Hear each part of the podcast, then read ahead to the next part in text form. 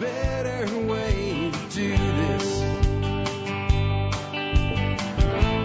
Let me show you a better way.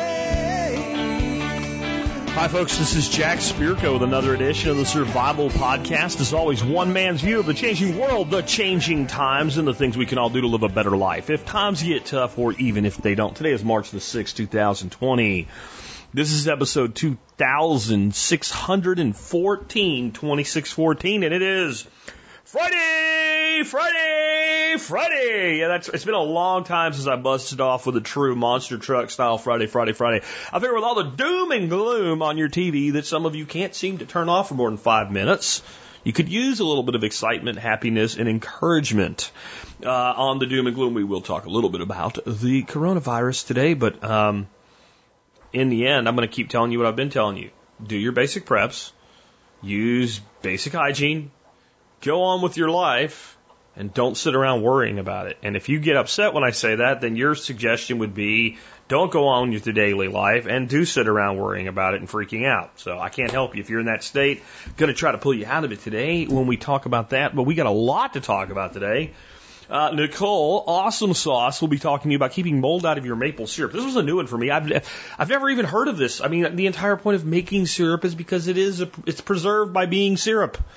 Uh, you get the sugar content in something high enough and the water content low enough, and you you don't get any kind of breakdown. That's how honey works. We're basically like humans making honey out of maple sap. That's kind of what we're doing when we make maple, syrup. So I didn't have a clue about this one. It came to me. I sent it over to Nicole, and Nicole is going to talk to you about it. Then, uh, what about keeping stock in your maintenance drugs like metformin? Doc Bones is going to talk to us about that, and we'll get a little bit on coronavirus when we do. And that'll be after that when I, I chime in with some thoughts as well on what you can continue to do to build up your immunity and not freak out.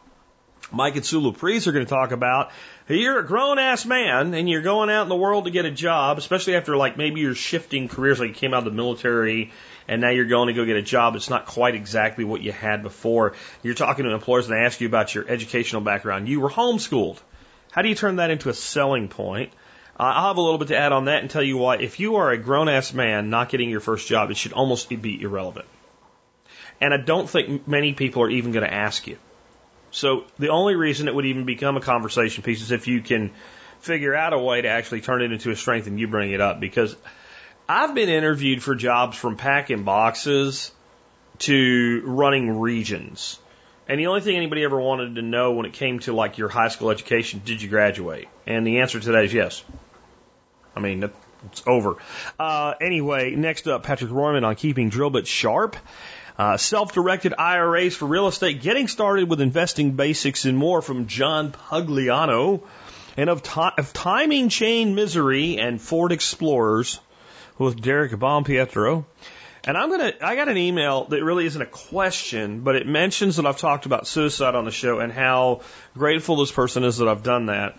And it made me realize we should probably talk a little bit about the tragic rise of suicide rates in the United States and how it is across many demographics. You, you often hear about the number of um, soldiers, uh, veterans that are committing suicide, and the number 22 a day is, depending on how you look at it, maybe a little bit bigger than it is, maybe a little bit smaller. It depends. When you aggregate it out over enough years, it, it, it tracks. And one of the things people say that in some way is accurate, but really it's tragic that people think this makes it okay, is that if you look at the total number of veterans in the world and the per capita number of people that kill themselves in total versus veterans, there's not a huge difference. Yeah, that's a problem. That's a problem. It also asserts that, well, then maybe, you know, being a veteran has nothing to do with the suicide rate among veterans. I think that is preposterous. We'll, we'll talk about that and we'll talk about ways to reduce risks of suicide for both yourself and for uh, people you love. And I think one of the things that people don't realize about suicide is they say, well, I, I understand that it's tragic and I understand that it happens, but I ain't worried about reducing my risk of suicide because I'm not going to kill myself. I would tell you that probably most people that kill themselves, if you had asked them five years before, would you ever do harm to yourself or kill yourself, they would have said no. And not just because they were hiding it, they would have believed it. It, it, it, in my experience with people that I've lost in my world uh, to the tragedy of suicide, a lot of times these things come on fast and spiral very, very quickly.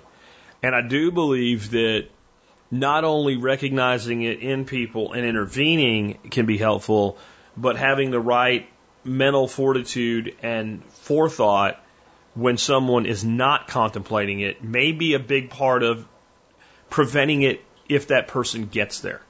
So we talk about preventing a virus.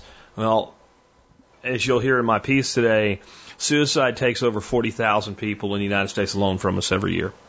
In the world, one person every 20 seconds commits suicide. It's a bigger problem than most people want to accept. And we'll talk about all of that and more in just a minute. But we're going to talk about something a lot better in the beginning, and we're going to end with this same topic with our song of the day, even though it's not directly related to it the way that it comes across in this quote. This is by Wayne Dyer, uh, self-help author, uh, a guy that, I mean, I'm not a huge fan or anything, but I really like a lot of what he has to say. And I actually like Wayne a lot better in pieces than I do in totality, I guess. I like his quotes. Um, but what he said about passion is the presence of passion within you is the greatest gift you can receive. Treat it as a miracle. And I think that there are people out there that do have things that they're really passionate about. And, and one of the great tragedies is they don't treat it as a miracle. They don't realize how lucky they are. Because I would say for every person that I've talked to who says, here's my problem. I know what my passion is. I can't figure out how to make my life about it. I've met an equal number of people who go, here's my problem. I don't know what my passion is. I haven't found something in my life to be really passionate about. And, you know, they may even say, you know, I'm passionate about being a father or a husband or a wife or, you know, a mother or something like that. But what they mean then is, but beyond that, the thing that really does it for me beyond that, the thing that I want to build my life on beyond that as a profession or as a calling. I don't know what it is. I'm not sure what it is. And I think there's a balance in that.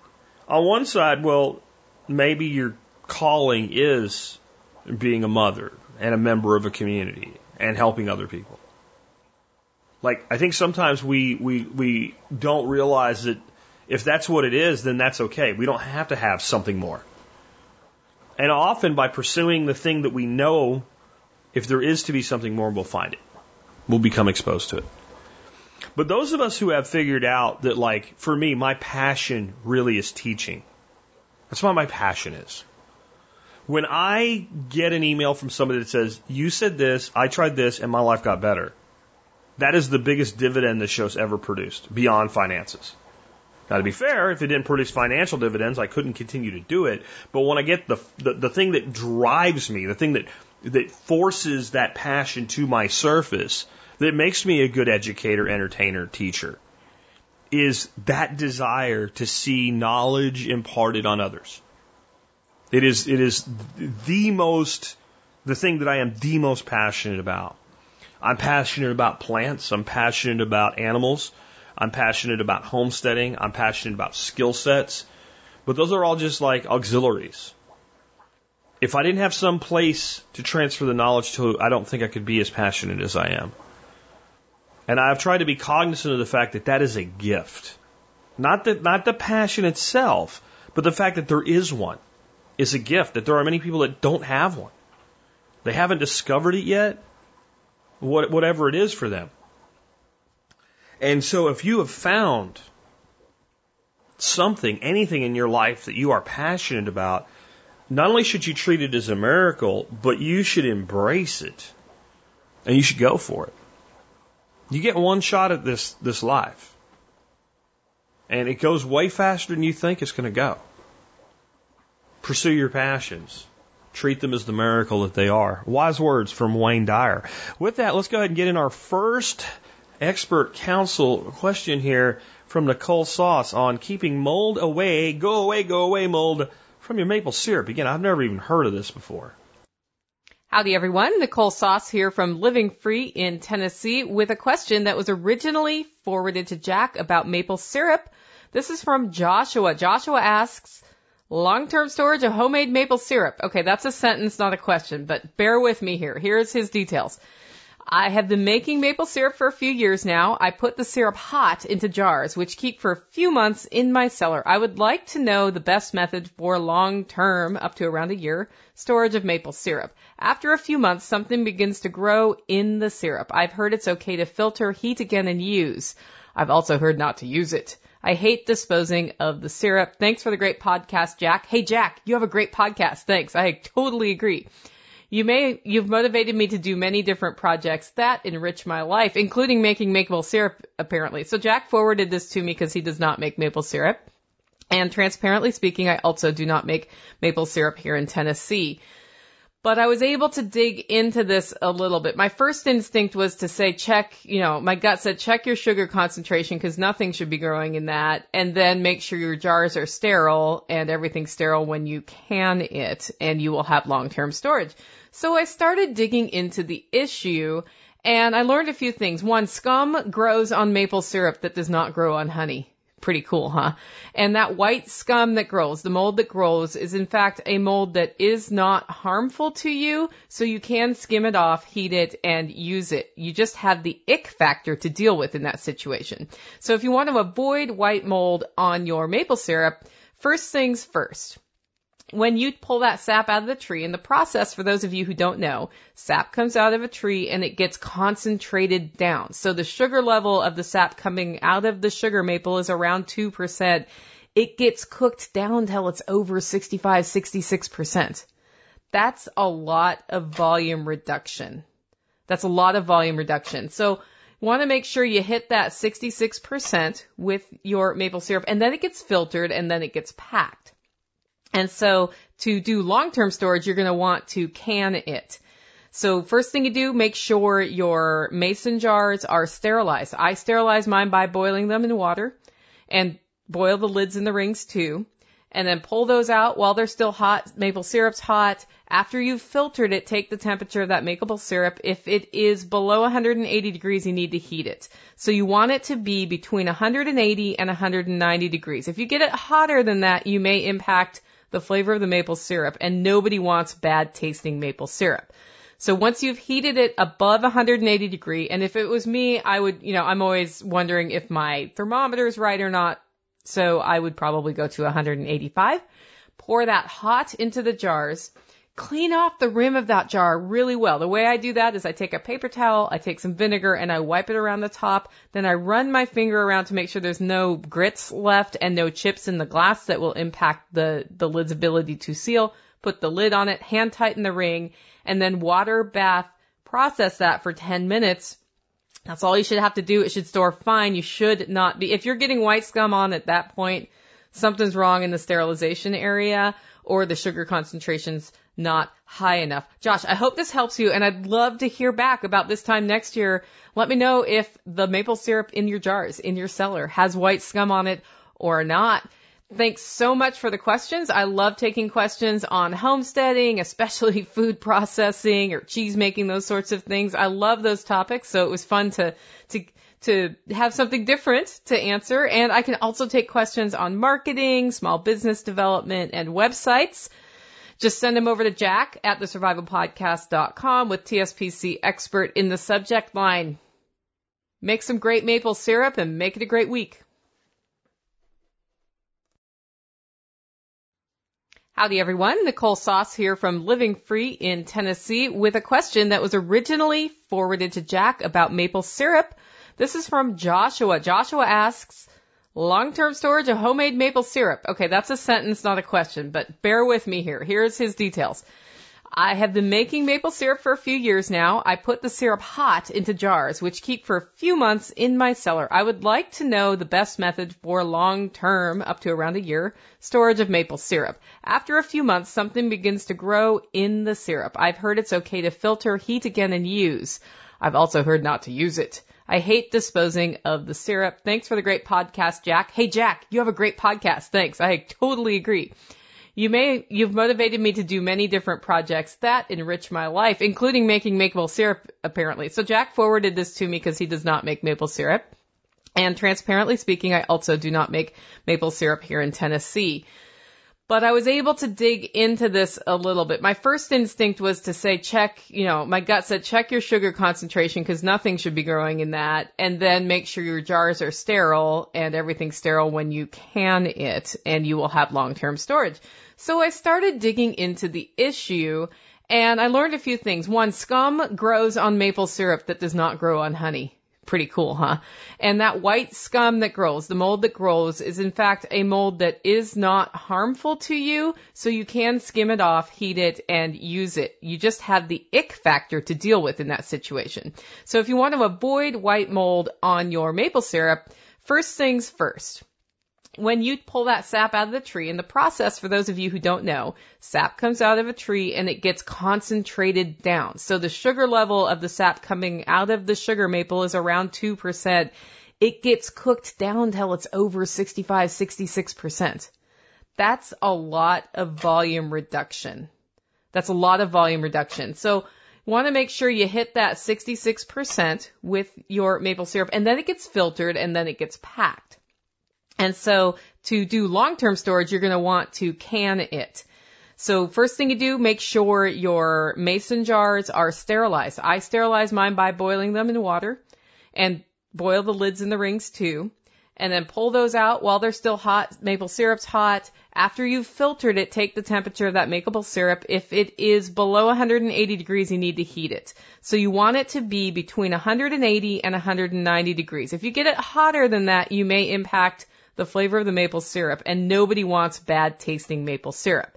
So once you've heated it above 180 degree, and if it was me, I would, you know, I'm always wondering if my thermometer is right or not. So I would probably go to 185.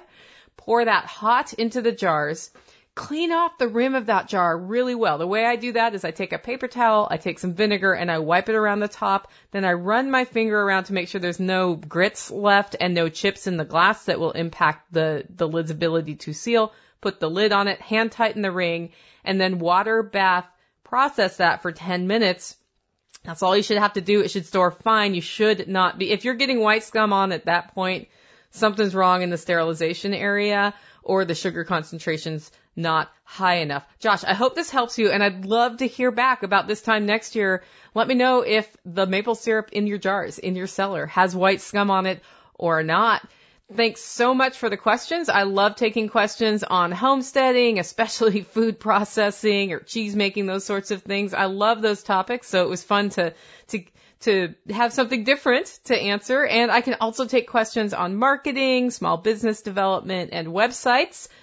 Just send them over to Jack at thesurvivalpodcast.com with TSPC expert in the subject line. Make some great maple syrup and make it a great week. See, so for me, that was a really educational one because it was an example of you don't know what you don't know.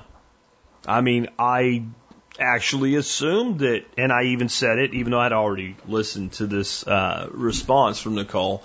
Um, yeah, I mean, I had always assumed it was just like honey. And no. And well, maybe in a different way. Who knows? But yeah, there's some things missing from maple syrup compared to honey because we're not little bees, you know, adding all our little bee goo to the honey goo. So anyway, um, good to know. Next up, got a question for Doc Bones on stockpiling or at least having a, a significant reserve of maintenance medications like metformin. Doc, take it away. Hi, Joe Alton MD here, also known as Dr. Bones of the survival medicine website doomandbloom.net with over a thousand articles, podcasts, and videos on medical preparedness. Together with my wife Amy Alton, we're the authors of the Survival Medicine Handbook's third edition, our latest book, Alton's Antibiotics and Infectious Disease, The Layman's Guide, and the designers of an entire line of medical kits at store.doomandbloom.net. Today's question for the expert council comes from Chris, who writes, for Doc Bones, do I need to worry about stockpiling metformin or any other type 2 diabetes medications? Well, that's all thing from Chris on Facebook. Chris, I'm a little late in answering this one, but as it turns out, this question's pretty timely right now. With the chain of supply of Chinese drugs affected by the coronavirus, we are certainly feeling the impact of relying on other countries for so many products, including pharmaceuticals. Most American consumers have no idea that the majority of the over-the-counter drugs they buy come from China, where there are few regulations over them. The increasing dependence on China for active pharmaceutical ingredients and nutritional supplements is of growing concern. China is indeed the world's largest manufacturer of bulk drugs, vitamins, and natural supplements and is now exporting a large portion of its production to the United States. However, because of the coronavirus, indeed, the supply has dried up somewhat. I will say, however, that I haven't had any problems getting metformin, which I also take, from our pharmacist down here in South Florida, although he does warn that there may be an issue with it in the future depending on how things go with this epidemic. The main thing to know is that there is no veterinary equivalent for metformin at this time, so you should do your best to get an extra prescription from your doctor so you'll have them in case there are issues with obtaining drugs in your area. Interestingly, if we were knocked off the grid by some kind of disaster, those people with type 2 diabetes, especially those who are obese and not following a strict anti-diabetic diet, well, they may find that the increased exertion associated with daily activities of survival and the dietary restriction that goes along with it may cause their type 2 to not worsen or perhaps even improve as they lose weight and lose access to high sugar foods. Type 1 diabetics have no such luck and will start getting in trouble within a few days of not having their insulin. Their survival will depend on an adequate supply and also the ability to store it optimally and, well, hopefully a societal restabilization soon after a major disaster event. You may have to shoot for less than perfect control if you have a type 1 diabetic in your family as a matter of fact, instead of a glucose below 100, you're going to have to shoot for a sugar of about 200. Terrible control normally, but below the level that causes diabetic ketoacidosis, and it'll allow you to ration insulin so that it lasts longer. There have been studies that suggest that metformin may help for type 1 diabetics in this situation, but they are in the minority. Most don't show evidence of a significant effect in type 1s because these folks are not producing insulin at all. Type 2s do, but are resistant to it. Metformin helps to control blood sugar by decreasing the amount of sugar that is produced in the liver, increasing the sensitivity of insulin receptors, and limiting the amount of sugar that is absorbed by the body from food. This is Joe Alton, MD, that old Dr. Bones, wishing you the best of health in good times or bad. Thanks for listening. Hey, a big thank you for subscribing to our website at doomandbloom.net and for checking out Nurse Amy's entire line of books, medical kits, and supplies at store.doomandbloom.net. That's store.doomandbloom.net. They'll help you keep it together even when everything else falls apart. So, um, I wanted to add to this one a little bit. First of all, as I keep saying, you should have at least a 30 day supply of any critical maintenance medication on hand all the time, period, the end. At least 30 days. 60 is probably better if there's no reason that you can't do it. And that's all the time. Cause, you know, emergencies don't kind of go, hey, I'm going to be there next week. That's not how they usually work. In fact, we've had more time to prepare with Corona than you normally would. In fact, you still got plenty of time to prepare, and I think some people are overreacting still. So, just, you know, should I have extra blah? I don't care if it's metformin, I don't care what it is. If it's a maintenance medication that you rely on to preserve your health or your life, the answer is yes. And not because there's coronavirus, because you don't know. And that should always be the case. So that's that's number one. Uh, number two, I want to talk a little bit more about immunity, uh, building up the immune system, and, and what I really mean by that, and what you can do and what you can't do. Um, and somebody after my last show on coronavirus brought up selenium as an immune uh, enhancer, and and I, I've added it to my list, and I have a link to all of the items that I would get if I was getting them individually uh, for these things, and and the ones I recommend are vitamin C, B6, E, selenium, and quercetin. Quercetin is something I'm on anyway for a variety of reasons from my work with Dr. Stephen Lewis at Green Wisdom Health. Um, I'm on a good multi that has all of these things. And uh, it, when I feel like it's a good time to, to, to go a little further with vitamin C, and if you ch- take a look at the product I recommend vitamin C, it's just real simple, uh, chewable vitamin C tablets, 500 milligrams a piece And I like chewable vitamin C because I know you're getting good absorption when you get up 500,000 milligram vitamin C. Uh, I've seen enough evidence that it's a logical thing that some of them you end up just pooping them out and they never even dissolve. So there's no way you can absorb something that doesn't dissolve. Uh, so those are the, the four. And I have two articles linked in the show notes for you today on this too. One is on quercetin and coronavirus. Uh, specifically, a doctor that did research that was very promising in the treatment of SARS, which again, the fact that some people are now calling coronavirus uh, COVID 2019 SARS 2 is just ir- it's irresponsible, nonsensical bullshit, in my opinion. It, it really is. Uh, because the, the SARS coronavirus was so much more deadly and so much more contagious that the two, it, it's, it's, it's like compar- comparing freaking smallpox to like I, I don't even want to say to, to chickenpox because it's more of a variation than that, but it it kind of is it's because at least it's in kind of the same world. So just when you hear that, just don't listen. That that's that is a source that wants to scare you. Um, so I have this article on this on quercetin, and and this guy's using it to actually treat SARS. And he feel, and this is a doctor that's a research doc. This is what he does uh, every day of his life, and he feels that it would be actually useful in treating uh, COVID 19, the, the current concern of coronavirus. So, uh, you, know, you can take that or leave it. And then there's one on article trialing megadoses of vitamin C. This is the one I wanted to kind of use to explain a little bit about what you can and you can't do using su- supplements and as far as your immune system goes. So, people see this, they go, ah, I take vitamin C. One person says, I eat an orange a day. I'm good. God almighty. I want to just bang my head into a wall.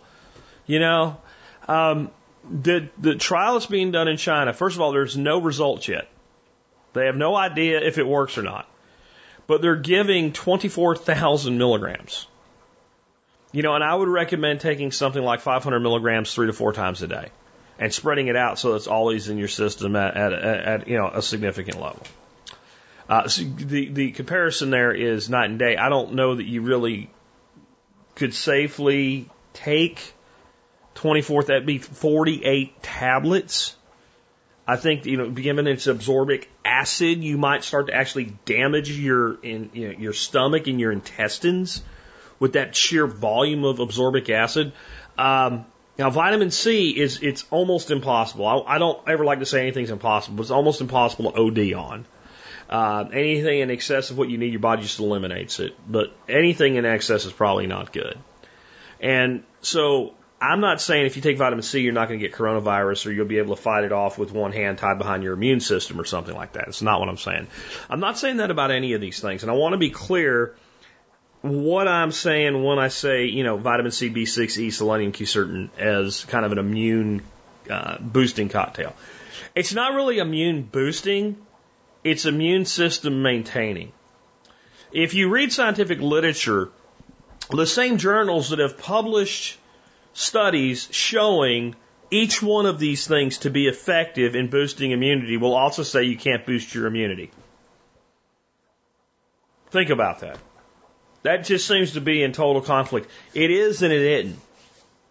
And here's why. If your immune system is in top notch working condition and you have access to all of the nutrients and micronutrients and macronutrients that you need to maintain a healthy immune system and it's not otherwise compromised, you can take all the vitamin C, B6, vitamin E, and selenium, quercetin, et cetera, that you want and it probably isn't going to do a lot for immunity. Now, I think that based on what I read about this man's research with quercetin, there may be more to it than just immune boosting.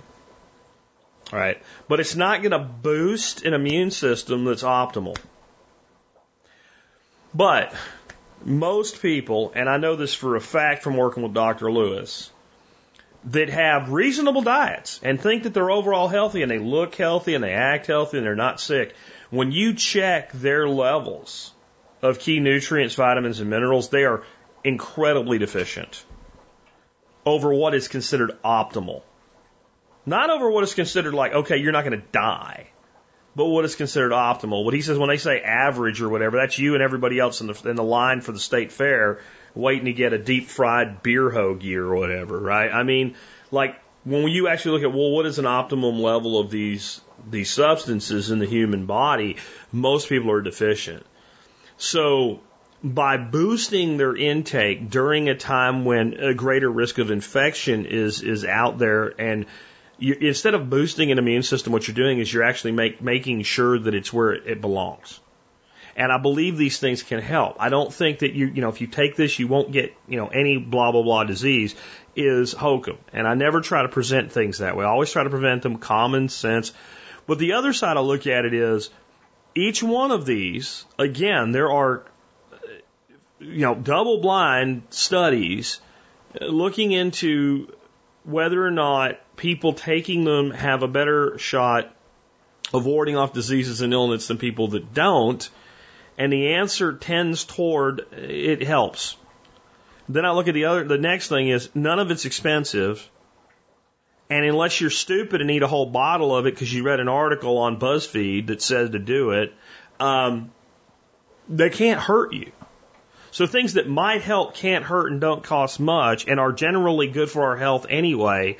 I see them as worth doing. So that's how I present this stuff. I do not present it as, you know, Karen that says essential oils will cure AIDS. I, I just not where I'm going with this, and I, I hope I'm clear on it. All right, next up, got one from Mike and Sue Laprise on selling the fact that you were homeschooled as an advantage to a potential employer. This is Sue and Michael Laprise with HaloBySue.com, designing the life you'd love to live for the Expert Council. Good morning, everyone. Today's question comes from the Tactical Redneck. But before I read the question, I just want to give a shout out to them and say, glad you guys are safe in Tennessee. And I love the video that you did with Nicole Sauce. And you guys, your power's out, but you're trying to figure out how to help your neighbor. And you can hear the generator in the background. Yeah, it was great. Um, I have, here's the question. I have one of those horribly insufficient homeschool educations that didn't teach me anything. I guess it's just an act of God that I managed to make this long in life without a proper education from the state. Never mind the fact that having to teach myself furthered my career because most of my job has been having to figure stuff out on my own. Same homeschooling. But my question is, when talking to an employer, how do you turn a homeschool education into a sales pitch? Well, in my mind, all of life is a sales pitch. Even as a homeschool mom, I'm constantly marketing myself because I want to keep my job. I want my kids to enjoy homeschooling. And when we would go to the zoo with my grown kids or when I go on a field trip with my grown kids and my little kids, they always tell me I've got this great sales pitch as a homeschool mom of look at those kids in school. They only got five minutes here. They didn't get in the water. They didn't get in the dirt. They're not really having fun. They're just rushing through and oh, look, they got to go back to school. We'll be here for another hour having fun. So it's all a sales pitch. Yes. Everybody is, is in sales. Yes. You might not realize that, but everybody's in sales. So let's talk about uh, the advantages of homeschooling for careers and how do you sell yourself for a job. So first, um, I would talk about the early years, right? Um, one of my things is I think it's easier to get your first job at 14 than at 18. I got my first job when I was 13, working for my dad, and literally started working for him six days a week at 14 years old. And one of our sons started working at a ranch over here by us at 12. So I think it's easier to get your first job when you're younger. People are more flexible. Obviously, they don't have to pay you a lot of money and you can get some experiences. It gives you the opportunity to try several career opportunities. And we encourage our kids to do that. That it's like an internship. You try different things, find the one you like. You're also building your resume as you're doing that because you've tried different things out and we work on writing our kids' resumes with them. And they get references, the places that they work for. You do a good job, you have references. So then when you're going for that next job, you've already got references of, of your work skills. And we know giving references is really important because our one son was out applying for jobs and not getting them.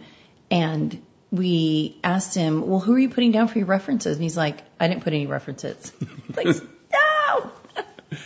Okay, so so the sales pitch, what what are you selling? Well, there's several different pieces to that, but the first thing is, as a homeschooler, um, you can be independent, right? Most homeschoolers they get to an age where they're doing independent study, so they're independent. Most homeschoolers that we know are self-motivated. There's things that they're interested in. Uh, problem solving. All the work that they do revolves around problem solving. Here on our property, Uh, we do that with our kids. They work on lots of projects, and uh, part of the skill set when they get to be in their early teens, their young adult years, is helping them learn to problem solve, giving them a problem and having them solve the problem. And the other part of it is it's self-paced. Our kids work through those things on their own time. It's great when you're young to do those things to develop the skills of problem solving. Problem solving is a skill set. Yeah, and so knowing your pace when you're working at work, you can tell your boss, uh, you know what, I think I have this long to complete that. And you really have a better understanding of your abilities, I think. Yes. But the biggest key for me would be um, Selling. it, the, the selling part would be passion, right? So one of the things when we encourage our kids is they're going out looking at different opportunities and then determining the thing that they love to do. So the thing that they have passion in. So homeschoolers can dig deep into subject matters, whether it's dinosaurs, and we've seen little kids that know everything about every type of dinosaurs I could not even imagine. Yeah, like master's level at seven. Yeah. They love it. Or a friend of ours whose son is a meteorologist. I mean, he knew everything about clouds as a kid. He would talk to you about the clouds and you go, wow. And now he's a meteorologist. Our son Eric is in construction and one day we just asked him, so why did you go that way? He said, well, I started doing construction when I was eight years old. Started working with my dad building things and I just decided that's what I like to do. So I go build things. So that passion is really important because then you know why you want a particular job, and that's one of the things you're going to sell to the to the hiring manager. This is uh, what I want this job, and most importantly, this is how I can help your company. Because that's what they're looking for. Anytime somebody's hiring somebody, it's because they've got a problem they need to solve. And so they're going to hire somebody, whether it's a contractor, whether it's a, an employee, whether it's a ranch hand, whether it's an IT professional. You're being hired because there's a problem to be solved. And one of the things that you can do is say, here's how I can solve your problems, right? So you're going into the interview. My suggestion always is do your research about the company if you can, if they have anything.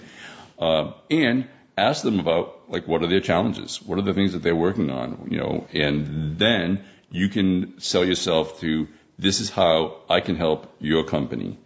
And one of the things that I can do is I'm an independent learner. I can look at the situation and come up with a solution. I can be a problem solver. And if worse comes to worse, you could join the Marine Corps. And then after that, join the Coast Guard.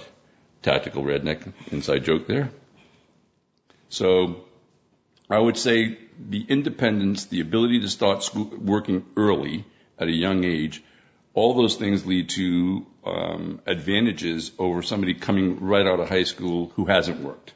You've already got a skill set. People know that you work. They can check your references. They know you show up on time to work. Big one, right? You not only show up on time, you show up every day. This is Michael and Sue Laprise reminding you that when designing the life you love to live, know yourself to sell yourself. Back to you, Jack.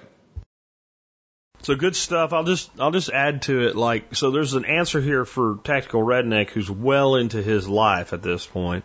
And then there's like the more broad general answer for a lot of young people in this audience or people in this audience have young people in their lives who are kind of, you know, about to transition or someday soon will transition from being a homeschooler, unschooler, or whatever to like having a life outside of the home. Uh, not, not really having, but having a, an adult life, like going out and having a career, I guess is better than having a life. Um, I do think there may be in some instances, especially someone that can just walk in, take the test, and go on about their life, getting GED may be useful. Because then you have both. You both have the records of your homeschooling and you have a GED if it ever comes to be an issue. Once you've had a job or three, I don't see this being an issue unless you turned it into one. Because I have never had a deep, long conversation about my education nor lack thereof once I established myself in my career field. So all the advice they gave about references and, and, and what have you are great. I would also say like, don't be afraid to be a creative resume writer. Um, somebody had something on Facebook yesterday. It was damn near hysterical, but it actually made a valid point. I don't know if I'd go this far, but let me see if I can find it real quick. Here, I found it. Um, someone, it was, it was, this was on Facebook, but it looks like it was originally as a screenshot off of Twitter. And uh, this person asked, How would I write? I changed a light bulb on a resume. And the guy that responded to it goes by the handle of M. and he said, single handedly managed the successful upgrade and deployment of new environmental illumination system with zero cost overruns and zero safety incidents. That might be stretching it, but that is the way in which to think about how you write a resume and then be able to back up your bullshit, right? So as long you can present it any way you want and then you can kind of embellish how you did, but you better be able to do the things that you said that you did, even if you didn't do them officially in the capacity that you had them. If you can do that, you know, that's, that's a big part. Because remember, resumes get you in the door, interviews get you jobs. That's something we don't teach. We don't teach that in school. And if we're going to have school, you know, conventional school, government school, we should.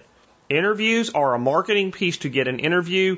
Uh, interviews are the means by which you close the job when you sell yourself. So I'm not going to talk about homeschooling unless I see a compelling reason to do so.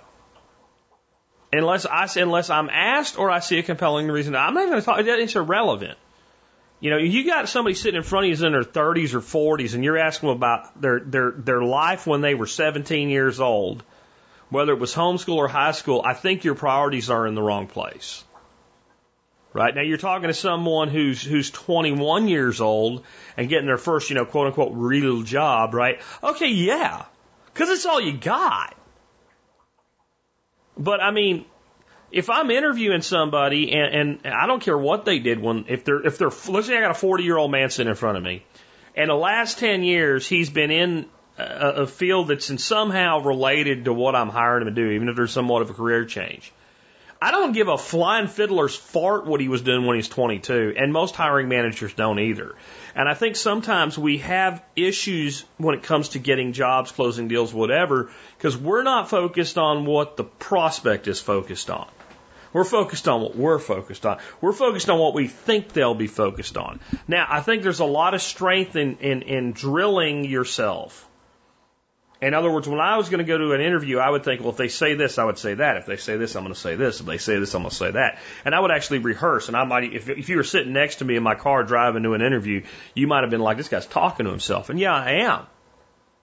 Well, why did you do this? Blah, blah, blah, blah, blah. And I would actually role play myself in my head that conversation. That skill set is why I'm a good salesman. I mean, that right there, because by the time I'm dealing with someone in a deal, I've already come at this deal and I've come up with every objection I can think of that they might have to whatever I'm selling, whether it's me into a job or whether it's a product into their, a product or a solution into their business. It doesn't matter. I've already done it. But I don't do it to dwell on it and I don't worry about it. And then I'd relax and I just let the, the conversation flow naturally. And I'm prepared to respond or direct. Like if, if I've gone down the road of something that worked out really well, every way I came at it, and that person gets close to that, I might steer it in there a little bit and see where it goes. But you're selling you today. And again, if you're 21, yeah, you're, you're going to talk about when you were 18. If you're 31, you shouldn't be talking about when you were 18. Or you've probably either presented yourself wrong or done something wrong, or you're probably talking to somebody that is not doing their job very well. You know, unless because they're asking because you had a, a felony when you were 18 or something. I understand where they might go there. But when, when it comes down to what job you had 10, 12, 15, 20 years ago, that's irrelevant to what you're going to do for me today. And a person doesn't know that, you probably don't want to be working for them, just to be blunt, unless you have no choice. All right, with that, and you always have a choice. You always have a choice. And the, the word I use there that we should be teaching people more is prospect. See, when I sit down with someone back in my day when I was like selling computer systems and stuff like that, and I would sit down, they were a prospect. In other words, I'm determining whether or not you're a good fit for my product. Yeah, I want you to buy it, but I'm I already know I'm not going to get you to buy it if you're not a good fit. So my job is to figure out if you're a good fit. And then once I do figure out that you're a good fit, make sure you understand what a good fit you are. Do that, I'm going to get the deal. Do that, I'm going to get the job. Let's take another one. This one on sharpening drill bits. Hey guys, this is Patrick with MT Knives coming to you today with today's expert council question of the week. Today's question comes from Joshua from Gander Flight. Patrick, what is the best way to keep small drill bits sharp? Details. I have a small I have quite a few consumer grade drill bits in the smaller sizes, less than a half an inch, and many of them are getting dull. What is the best way to sharpen these? Are products such as the Drill Doctor worth the investment? Should I skip attempting to sharpen the, sharpening them at all and purchase new ones? Thanks for your insight and perspective. Joshua from Gander Flight. Hey, thanks for the question, Joshua. And I did recently buy a Drill Doctor in the last year, and I like it. It works good. It does take some practice, and at first you can kind of get some uh, mixed results. How it works real good on medium-sized drill bits. With the smaller drill bits, it doesn't quite fit in the jig right, and with the uh, kind of the same problem with really large drill bits. So it has its limitations. I'm a big firm believer in skills, not tools. I think learning how to sharpen a drill bit is a valuable skill to have. They also make jigs for using on bench grinders and they have all different settings for different degree uh, drill bits. And I always thought that that would be something handy to have as well. I can sharpen a drill bit by hand, but sometimes I get mixed results. So I like especially with drill bits, something that is a precision. I like having a guide or a jig. With the real small drill bits, they're hardly worth your time to sharpen. So, 16th of an inch or so, uh, a lot of times I just buy new bits. But I have sharpened drill bits with even um, my diamond file on my Leatherman especially the smaller bits. If it's just like sharpening a knife, if you don't let it get too dull, it doesn't take a whole lot of work to bring that edge back and have it cutting real nice. So I hope this helps. Um, the drill doctor is a good tool. The real question is, is with what it costs, how long will it take to pay for itself and then decide if it's worth it for you. So Thanks for the questions. If you have any other questions, feel free to send them to Jack at the survivalpodcast.com. Once again, this has been Patrick Rorman with MT Knives. Have a great week. Uh, I'd agree with that. I, I've I don't own a drill doctor. Um, I lose drill bits at a frequency that I cannot justify a hundred bucks for a tool to sharpen them. Um, I generally buy lower cost drill bits, especially for um, just day to day general use. I'm not a machinist though.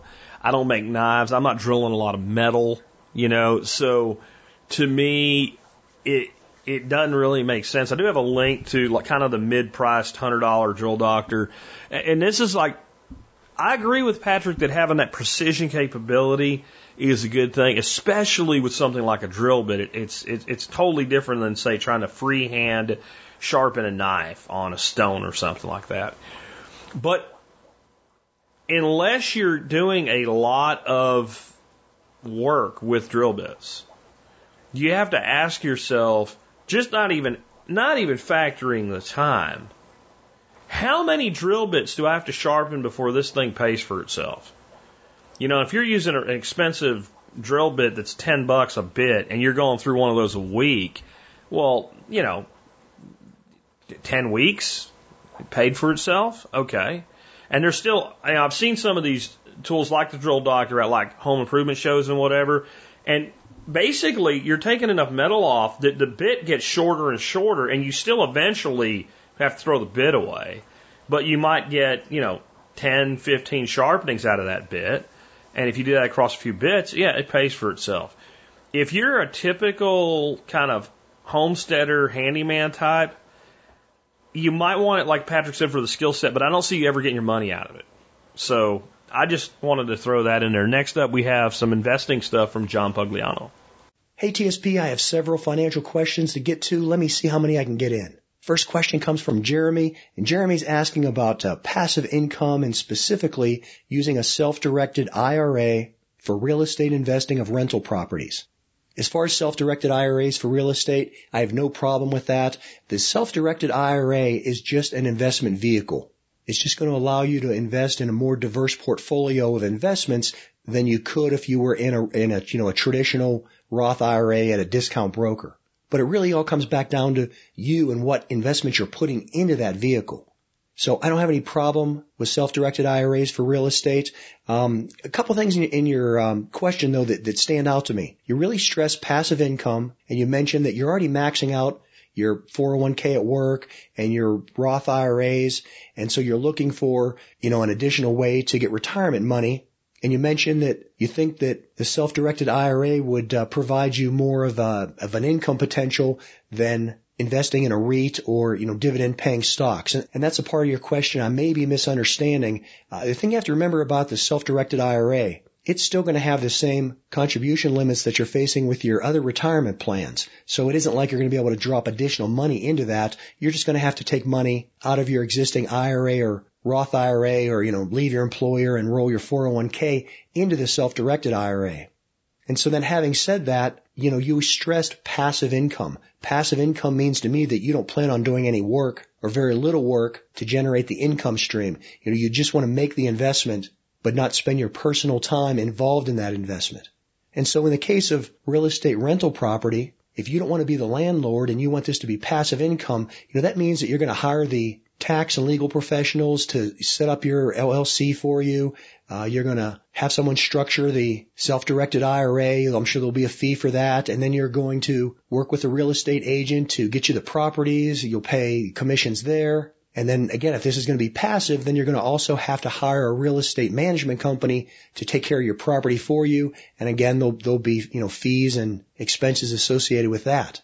And so at the end of the day, by the time you do all that, I'm not so sure that you wouldn't be better off just investing in a traditional real estate REIT or again, finding some high dividend paying stocks and putting those into your Roth portfolio. I think the biggest benefit to real estate investing is if you don't want to do it passively. If you want to go out and take an active role in, you know, some of those elements that you'd be paying someone else for, that's how you can really add some leverage to your real estate purchases and increase your income potential. Hey, if I'm misunderstanding your question, feel free to get in contact with me through either one of my websites. Next question is from Richard, and there's a series of questions out there on this. Uh, just We'll kind of consolidate them around Richard's question. He says, what are some good first steps for a 40 year old with no retirement savings? You know, how do you get started? And then Richard gives some details and he's going to cover some of what I already talked about, but there's really four areas that we want to focus on in terms of, you know, saving and getting us into retirement. And if you work on these four things, and a lot of them involve saving rather than investing, then the other stuff kind of works and takes care of itself. Uh, the big theme here that I want to hit on is pay yourself first. Oh, you know, about, I don't know, a year and a half ago or so, Jack and I did an episode about the book, The Richest Man in Babylon. And you don't necessarily have to read that book, but the big takeaway from it is the concept of pay yourself first. The reason it's so important is that all through life, everybody's trying to take money out of your wallet and put it into theirs. You know, if you don't pay your mortgage, they kick you out of your house. If you don't pay the note on your car, they repossess it. You know, but there's nobody out there that's forcing you to pay yourself. And so if you start living by that concept and focusing on these four areas I'm going to talk about, that'll get you into being a saver and help you to start making good investment and retirement saving decisions. Okay, the first thing, everybody should have an emergency fund. Now there's no magic in this.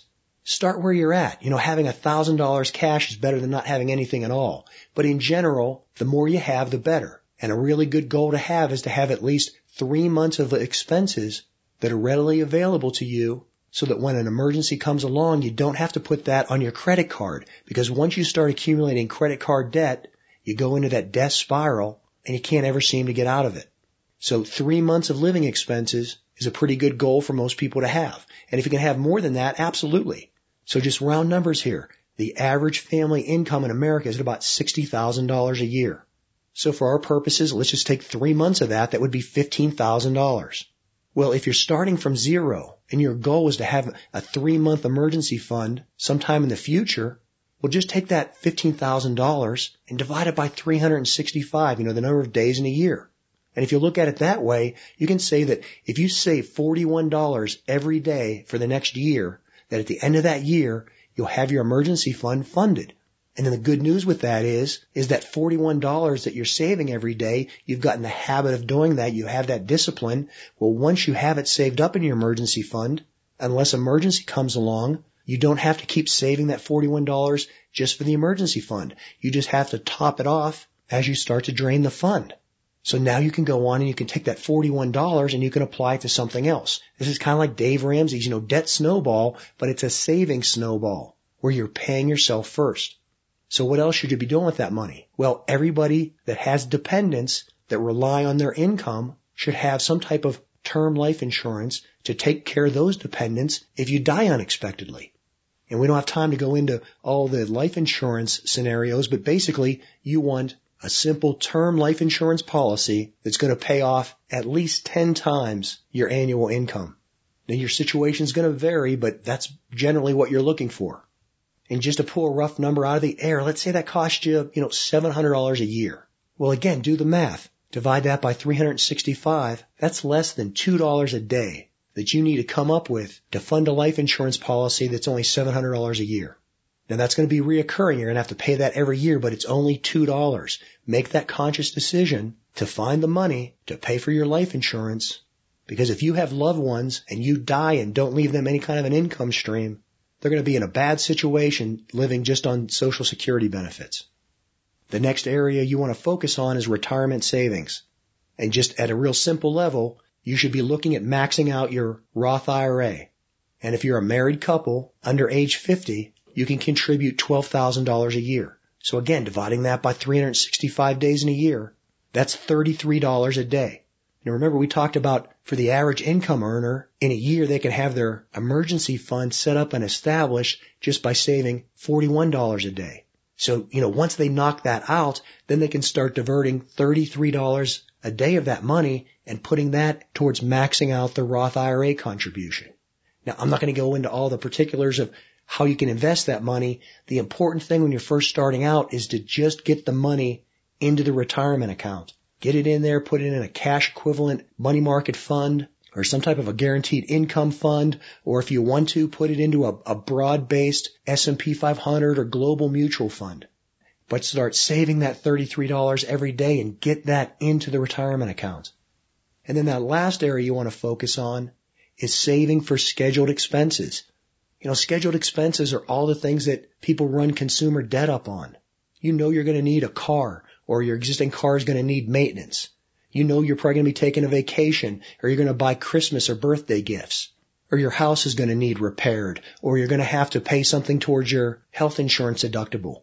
These are all expenses that you know are going to be scheduled for some time in the future. So taking that concept of paying yourself first applies here as well. Rather than running that stuff up on your credit card, just every day have a fund where you're saving some money towards those things you need. I'll give a quick example. I'm very frugal and very practical. I'm that way in most things in my life and I'm definitely that way in the vehicles that I drive. The most recent car that I purchased was something I bought brand new. I bought it in 2016. It's a Subaru Outback. Nothing fancy about it. Just good solid transportation.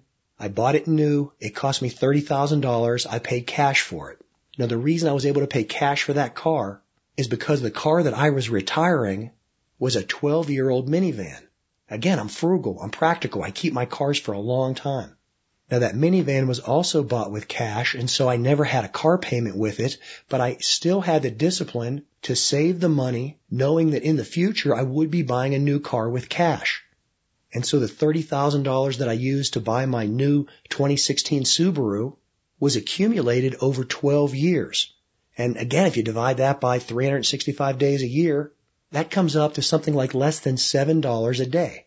And in fact, because of the time value of money and because I not only saved that money, but because it was for a long period of time, I was also able to put that money to work in things like the stock market. The money itself generated an income. So in reality, maybe I only had to save $5 a day and the other $2 of it came from dividends and capital gains. And as far as buying cars, I've been doing a variation of this all my life, going back to the first car I ever owned when I was, you know, like 17 years old. Now back then it wasn't a new car.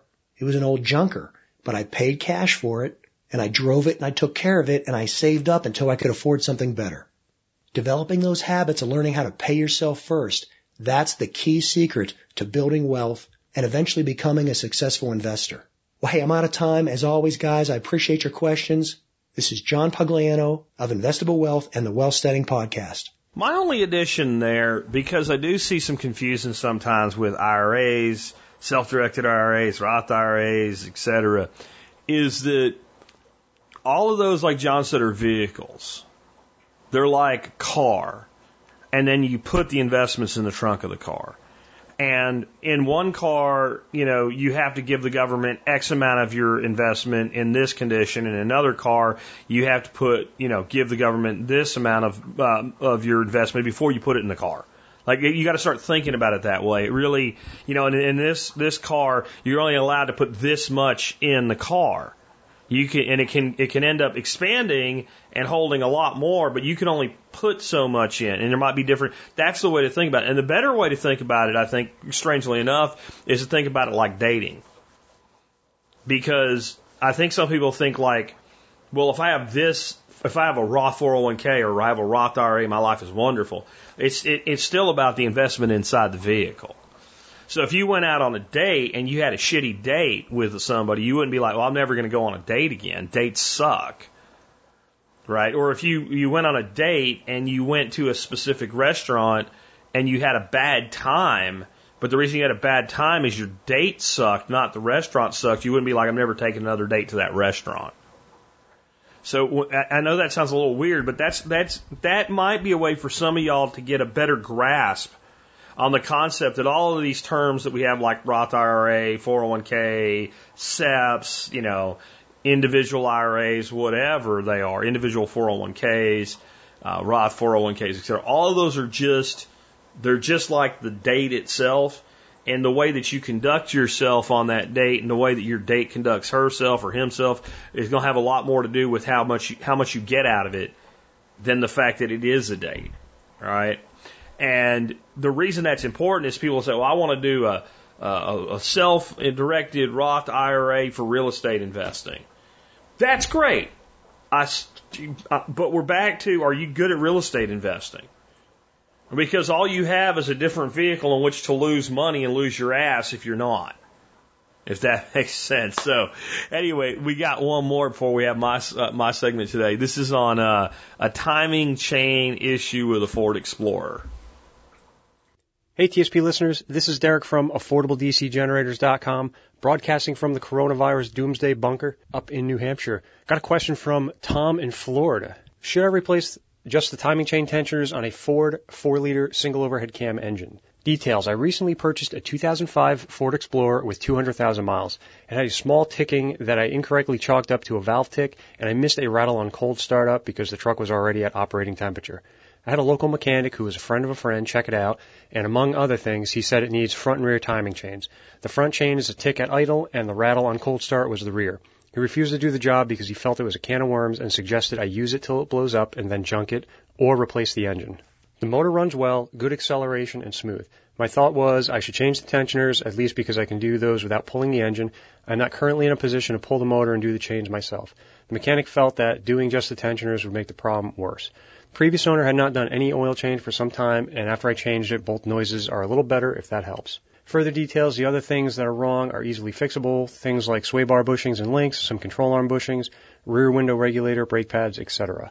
Well, Tom, that's a bit of a problem, especially since you're not in a position to be doing any work on the vehicle. You're kind of relying solely on uh, a technician to be able to do the work, and obviously that's going to cost you some decent money. So let's back up a minute and kind of go through what a timing chain tensioner and timing chain is for uh, those listeners that really aren't too familiar with that. So on an engine, you've got a crankshaft and a camshaft. Crankshaft connected to the pistons in the engine. The camshaft is what drives the valves open and closed for the intake and the exhaust. And those two are driving, the crankshaft is driving the camshaft, and they're connected with either a belt or a chain. And typically a belt engine, which they don't really exist anymore, that was kind of more of a, a 2000 and 90s and 80s thing. Uh, the belts were serviced at a 60 or 90,000 interval.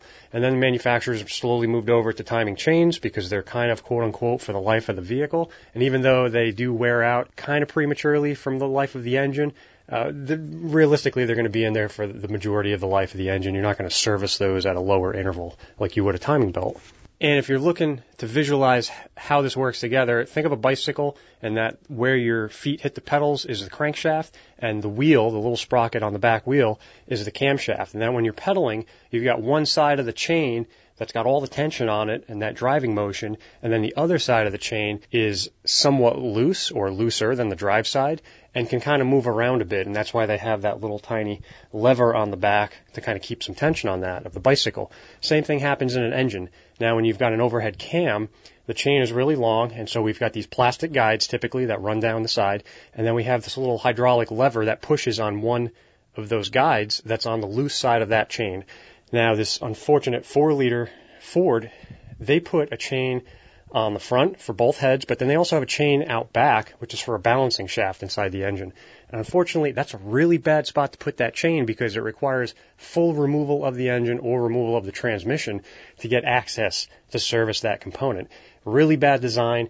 Not many manufacturers have that. Pretty much all the timing chain components are on the front of the engine that are easily serviceable for the most part. So you're just unfortunate that this particular engine not easily doable. You are right. Your technician is correct that putting tensioners in it is kind of a band-aid. Realistically, you got to go through it and, and, and do the chain, the guide, and the tensioner for all three chain setups in order to really remedy this problem. You could potentially crack the tensioner, or excuse me, the um, the guide, and that plastic can fall down in the oil pan, which will then re- require a full removal to get access to those broken bits down in the oil pan. So it's a messy job and you know the engine's got 200,000 miles on it, you might be better off just running it like your technician. I really have to agree with him, and especially since you can't do any work yourself. You know, if you're going to pay somebody to do this, realistically, you should have them remove the engine, do all the chains, maybe even regasket the engine. But is it worth the money? It's got 200,000 miles on it. Probably not. I would think you would either run it till it dies and junk it, or possibly donate it for some from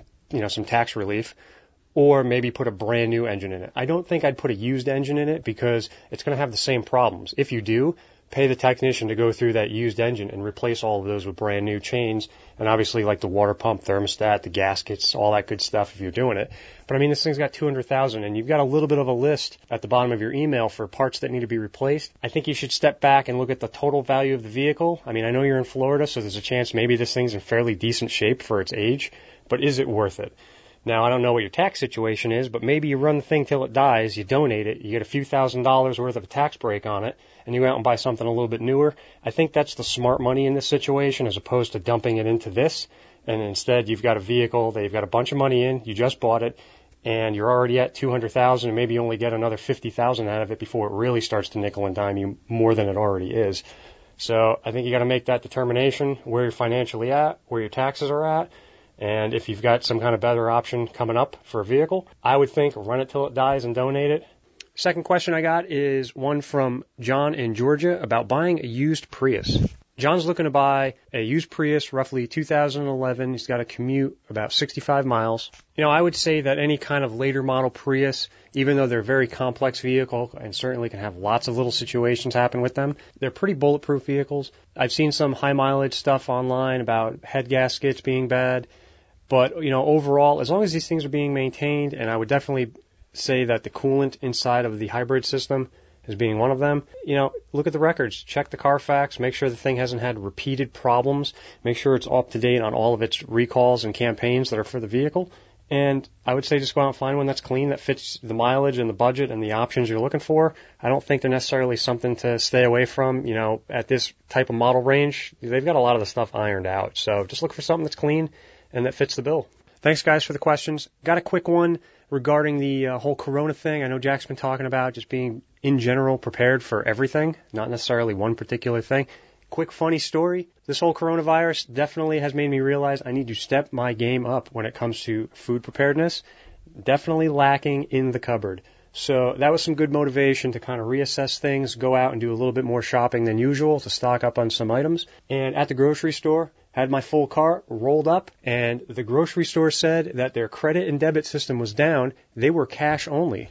The vast majority of the store put their hands up and walked away, leaving their full carts in the aisle. I rolled up on a dozen open aisles, ready to go. The woman asked me if I had cash. I said, never leave home without it. It is truly all of the little things that you do to be prepared that add up, and I walked away with a smile on my face, having suffered zero inconvenience. This is Derek from Affordable DC Generators. Thanks for the questions, guys. So my only addition to this one is where the whole thing starts.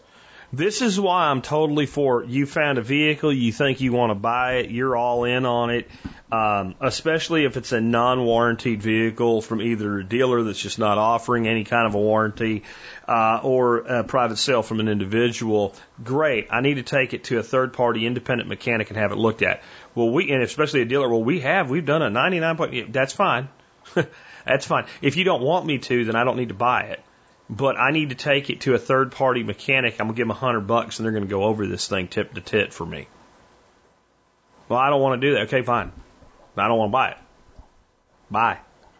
You might find real quick. Well, oh, okay, right. I mean, that's just it's it's so valuable to have a pre-purchase inspection done because that hundred bucks can save you thousands of dollars, or it can save you from a situation like we just heard, where maybe what you're thinking is, I wish I would have never done this. But there isn't any, like, there's some things you could do, but it ain't worth doing. You're better off just driving it and hoping for the best. And see, my big problem with the drive it, hoping for the best and junk it is not, it's not about the financial play. It's about cars that are going to go out tend to go out at the worst possible time. And there's never a good one. I mean, the best case scenario would be you pull into your driveway and it goes BAM! Right? That would be the, and it still sucks. Right? It sucks. But when you have something where you're going to put thousands of dollars into a vehicle and it ain't going to be worth the money you put into it, right? So I'm to put 5,000 bucks in this vehicle and when I'm done with it, it's to be worth $4,000. That is a losing answer. And a person in that situation, if you were to spend the money anyway, you'd be better off going out and buying another vehicle. Another kind of beater vehicle is a spare car. Drive it once every 10 days in a rotation with the main vehicle.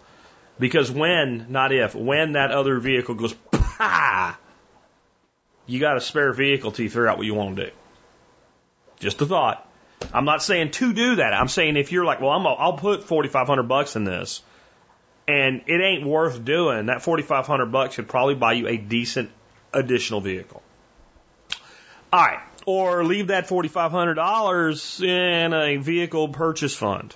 That's another way to go, you know, and hopefully you have rental insurance then. And you might want to talk to your insurance agent because it's pretty cheap to add and that give you a bridge time so you can think about what you buy next and have the time to relax and have a pre-inspection, blah, blah, blah. All right. So now, um, let's talk about, um, the concept of the troubling fact that over 40,000 people a year kill themselves in the United States of America and take their own life.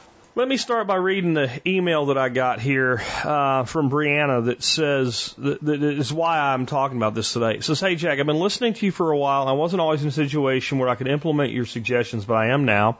I'm going to a local organic gardening class sponsored by a Community Garden Association in Idaho Falls." They put these on every winter so people can learn and plan for their garden for the upcoming year. I live in an apartment, so I'm going to rent a plot at the community garden this year. I've started some onions and tomatoes inside already. I'm really enjoying everything I'm learning, and I finally understand your seed catalog obsession.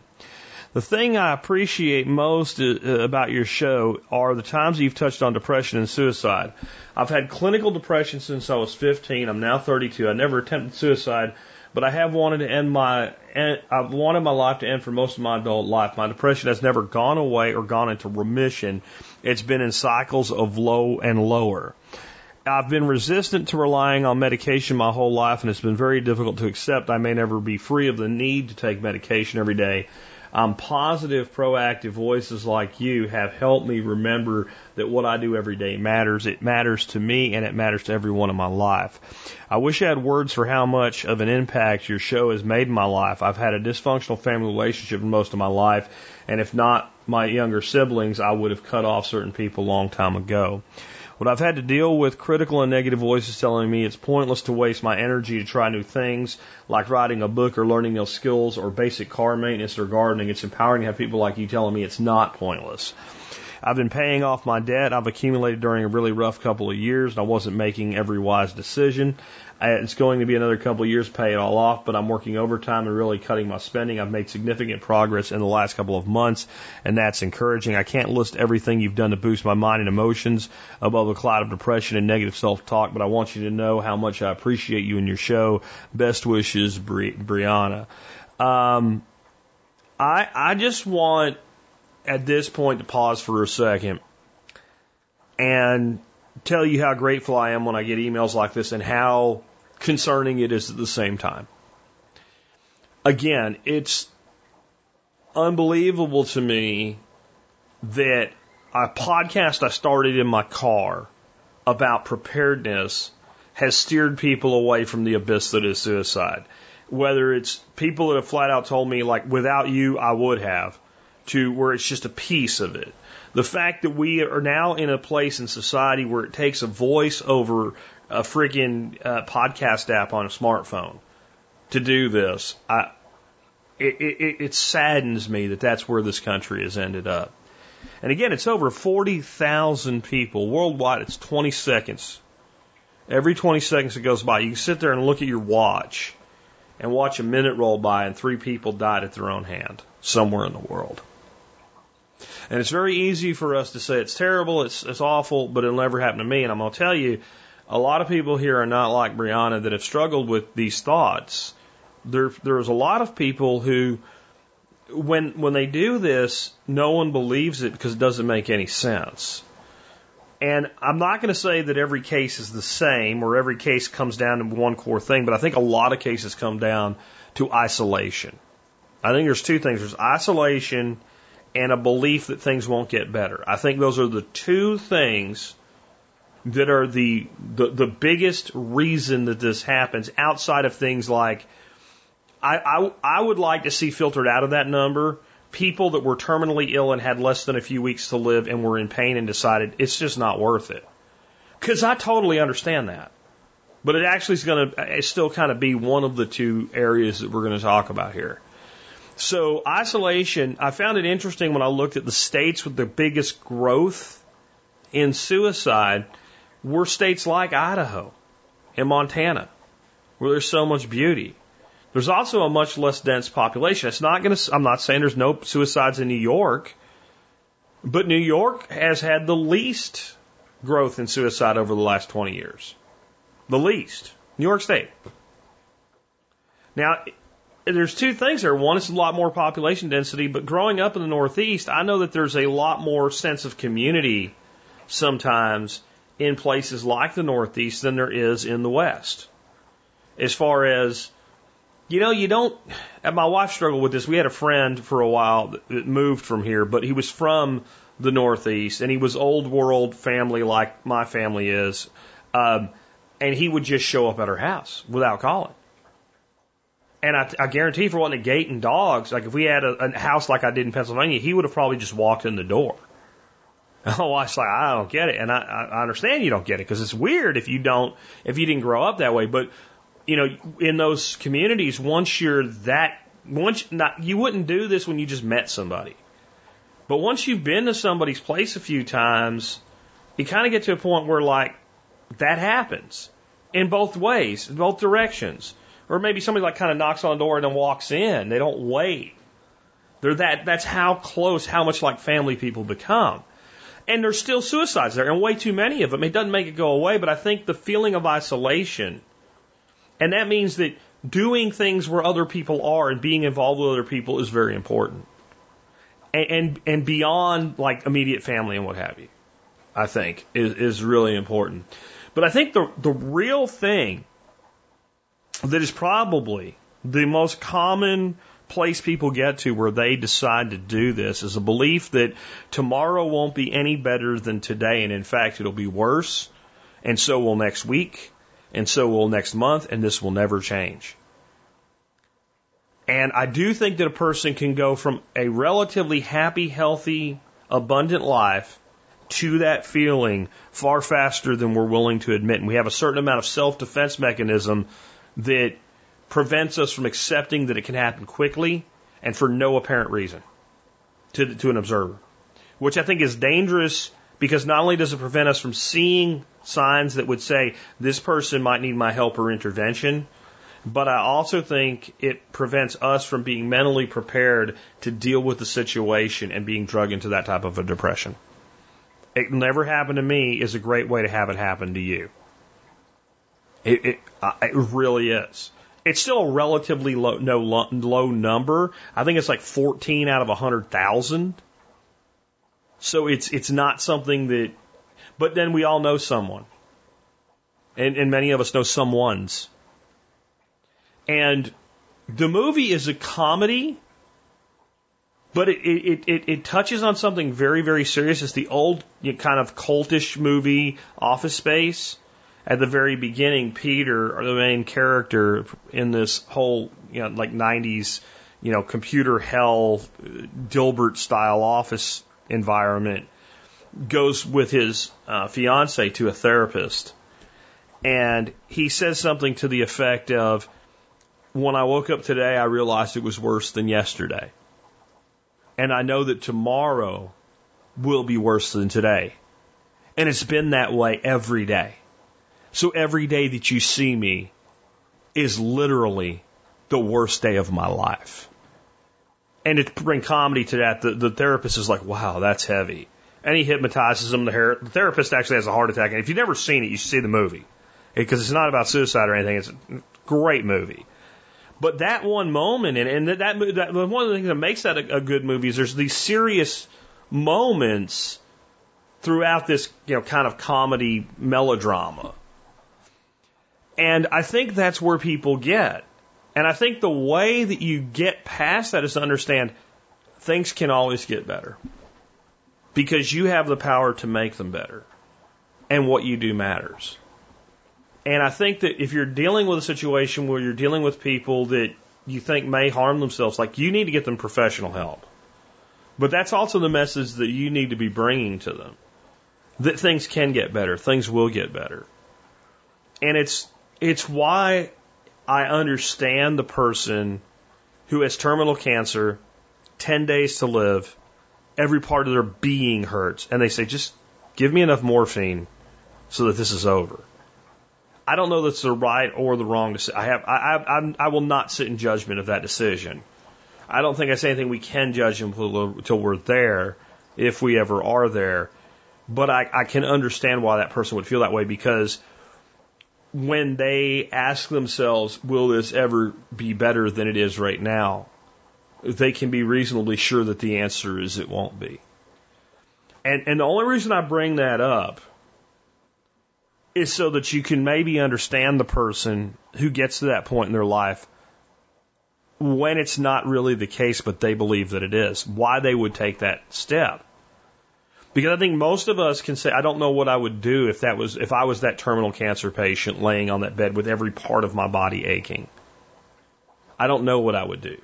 But I understand the person who, who makes the choice to end it. I get why. When we try to insulate ourselves from the answer to that question for the person that we can't understand why, we lose the ability to recognize the problem and help them. You have to realize that people can feel that way even when it's not true. I have a friend that if I ever get an email or a phone call or a text telling me that he committed suicide, I will be sad, but I will not be surprised.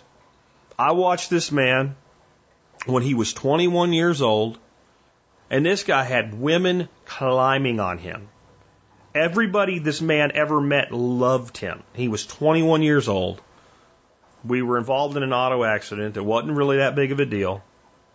And he talked about walking out into the highway and let himself get run over because his freaking insurance was going to go up. and that was going to destroy his life. Now, there's a person with underlying issues, and I'll tell you, he does have underlying issues. But it's amazing how a person can be at the top of everything and hit that low so fast. Whether it's a manic depressive thing or whether it's just a life situation thing, it can happen. And if you feel yourself in that place, you need to go to someone who can help you and you need to understand that you can make it better. And if you see someone in your life that appears to be entering that space, you need to understand that you can reach out and make a difference, but you probably can't do it alone. That you're only one part of that. Because when we're in a place where in the developed world, where things are pretty good, we have had a massive increase by percentage and it's still, again, it's still a relatively low number per 100,000. But the growth over the last 20 years is something like 30% more suicides. And I think it's a combination of things. I think it's our school system and cyberbullying and all the stuff that goes along with it where kids are tormented in school and they can't even get away from it when they go home. I think it's a continued message of, dis- with young people, there's a continued message of despair that the world is going to end from global warming, which is just a pile of nonsense. And I think that's part of the increase in young people. But do you know the demographic that's most likely to take their own life is, is between 30 and 45 to 50 years of age. That's the highest percentage. And it's, it's three to one men over women. It's three to one men over women. Women have more attempts, men have more successful. And, and you can read into that what you want, but regardless of who it is, if you know somebody that you see these signals and signs from, you need to do something about it. And sometimes that something is just them knowing that they're not alone. Because I think that it's, it's very unlikely, I'm not saying impossible or never happens, it's very unlikely for a person to really feel, I'm not alone, and I have a potential to have a better tomorrow than today, and them still want to take their own life. I think it's when they reach the point where I am alone, nothing matters, and there's no way tomorrow could ever be better than today. And that is a deep, dark place. And if you ever find yourself getting near it, let alone in it, seek help because tomorrow can be better. With that, we've wrapped up another episode. I hope you've enjoyed today's show. Uh, and I want to remind you guys that you can help support this show by becoming a member of the Members Support Brigade. All you got to do that is just go to survivalpodcast.com and click on members, then use the discounts, get your discount, and uh, you. Uh, you know, you, you pay for your own membership. Um, also say if you ever try to use a discount, I, somebody today sent me a thing with a discounter, it's not working. Email me and let me know, but also contact them. Say, hey, I'm trying to use discount code blah blah blah from the Survival Podcast and it's not working. Always feel free to contact the vendor because what I've found is when people do that, a lot of times by the time I get involved, they're like, oh, we already found it and took care of it. Or I'll get an email from them, hey, Jack, our system requires we put limits on them and here's the new code. So never fear. And I think it's a good thing because when they hear from y'all, they, hey, somebody's trying to buy my stuff from MSB. And that makes them want to stay a vendor or maybe you do more work with us. So just want to throw that out there today. With that, let's, uh, Let's also remind you the other way is to do your online shopping at tspaz.com. That's T-S-P-A-Z, tspaz.com. If you go to the Go to tspaz.com before you do your online shopping. It helps no matter what you buy. Today's item today is the Camp Chef Ranger 2 tabletop stove. I love this thing. Uh, it's on sale today for 10 bucks off. That's not a huge sale, but it's, it's one of those things that if it goes on sale, I tend to bring it around because it's, I think something that if you are a prepper, you shouldn't put this at the top of your list, but it should go on your list of things to eventually have in your life. And I break down the value on it in four ways. First, number one, if you're on an electric stove and your power goes out, you do not want to try to run your electric range with your generator. Unless you have a huge one, and probably not even then, is a huge energy suck, you certainly ain't going to want to run your oven with it. If you run a coffee maker on a generator, it puts a pretty good hit on a small one. A stove just, I mean, it's the most energy sucking device in your home because of what you're asking it to do. Heat this piece of metal up with electricity and cook food. So you, you, you want this if you're on an electric range just for a backup for cooking. Because if you've ever tried sauteing or boiling water on a grill, it doesn't work well. Right? You want a burner for this. Number two, if you are a camper that truck camps, car camps, whatever, it's not a backpacking stove. It's kind of heavy. I love it though. I just, whenever I go camping, I have my truck right there. I put the tailgate down. I set this thing on my truck and it's like having a kitchen stove in the field. It's that good. Takes up almost no space as well. Third, if you have an electric stove, even when you do have power, cooking on gas is just more fun than electric. And some things, it's just so much better that you might decide, I'm cooking this out on the deck because it's just going to be better to cook on gas. Especially when you're doing things like stir frying and stuff like that. Fourth is just lifestyle enhancement. I have a really great gas stove, an expensive one, because I'm uh, cooking is a big part of my life. But I will still sometimes go outside in my outdoor kitchen and cook, you know, in frying pans and stuff outside. Why do I do that? Because it's just nice to cook outside. It's beautiful out today. So that's another reason. Now, since I got my Blackstone griddle, I'll be honest, I don't use it as much for that. But I still use it quite a bit, especially when there's things that maybe need to be in a pan because of amount of liquid that I want to hold with them or something like that. So uh, check this thing out. And again, it's just, it's a great lifestyle enhancement, better life if times get tough, even if they don't. And if power goes out and you're on electric, you, you won't care. You'll be like, why don't I use this thing all the time? I'm telling you, it's that good. Check it out. The uh, Camp Chef Ranger 2 tabletop stove. And you can always help us by doing your online shopping at tspaz.com. And song of the day today. Jo Dee Messina Week saved this song to the end of the week. It goes right in with our quote today about passion. And you can take it in two ways the way that she means it and the way that I like to think about it when it's playing, and the way those two worlds converge. This song is called Burn. And I, I would say it's probably her best song. It was actually, I can't remember the artist, but it was a pop artist in Australia that did it first. And Jo Dee kind of took it and made it her own. And I think it became like a number two hit for her here in the States. Um, but what this song is about is a woman who's basically saying to her man, you can pursue any passion that you want in your life. You can be a poet. You can be a soldier. You can be a priest. I don't care what you do. And you can pursue it with everything that you have in you. And I will support you. What I want in return is I want you to burn for me the way you burn for that passion. I want to be equal in that.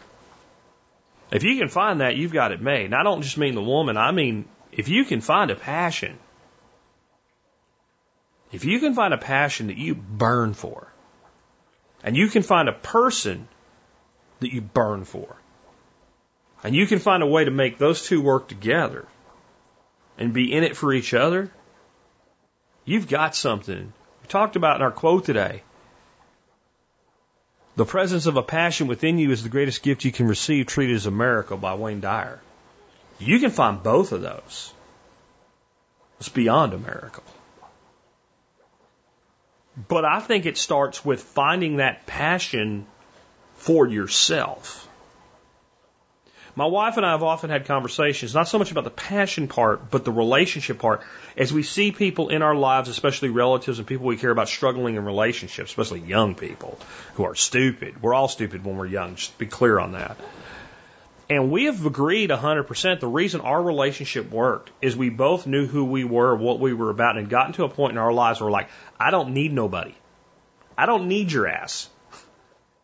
And when we got to a point we could look at each other and say, but we want to be together even though we don't need each other, we built an incredibly strong relationship. I think part of that is developing that self identity around the thing that you find the passion in your life for. And that way, when you find somebody to bring into your life, they know what they're getting. But you also do need to take the time to put as much into that relationship as you do into the thing that you're pursuing as a passion. Because if you're not passionate for the person that you're bringing into your life in that kind of relationship, what are you doing? Then it's just a matter of convenience and codependence, and that's never a good way to go. Anyway, with that great, awesome song for a Friday as well. Pursue those passions in your life. Pursue them with a burning. Because, as Wayne Dyer said, they are a miracle. It's been Jack Spirko with another edition of the Survival Podcast. Do you want to be a poet? And? Do you wanna be an actor up in lights? Do you wanna be a soldier and fight for love? Do you wanna travel